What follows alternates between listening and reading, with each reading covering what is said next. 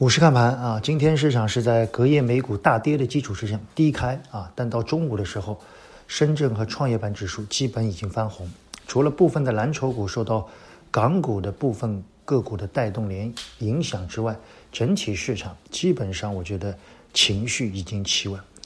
本周市场整体是比较偏弱的啊，一个是受到蚂蚁申购的影响啊，但到今天为止，蚂蚁申购基本上告一个段落啊。蚂蚁申购最大的影响其实不在 A 股，而在 H 股，因为 H 股是大量的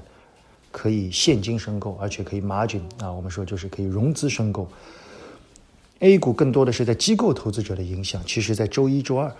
就完成了。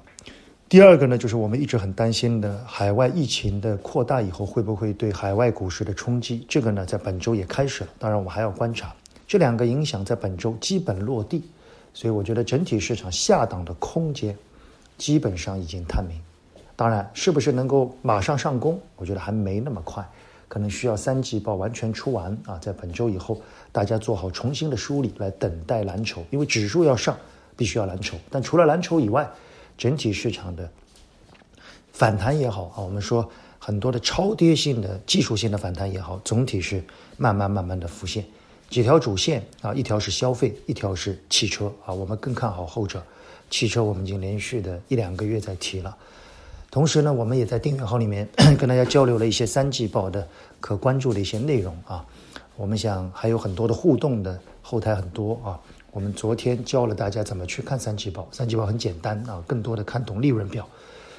同时呢，我们也希望大家更多的去。把一些我们教学的东西能够应用在你自己的个股上啊，在周末的时候，我们有机会把很多人提问的啊，除了我们说了环保之外啊，还有比如说大的蓝筹啊，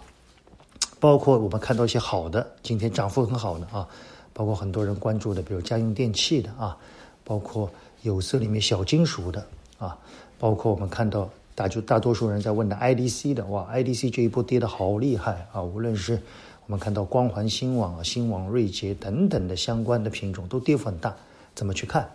我们在周末好不好？娓娓道来，跟大家慢慢的来聊一聊，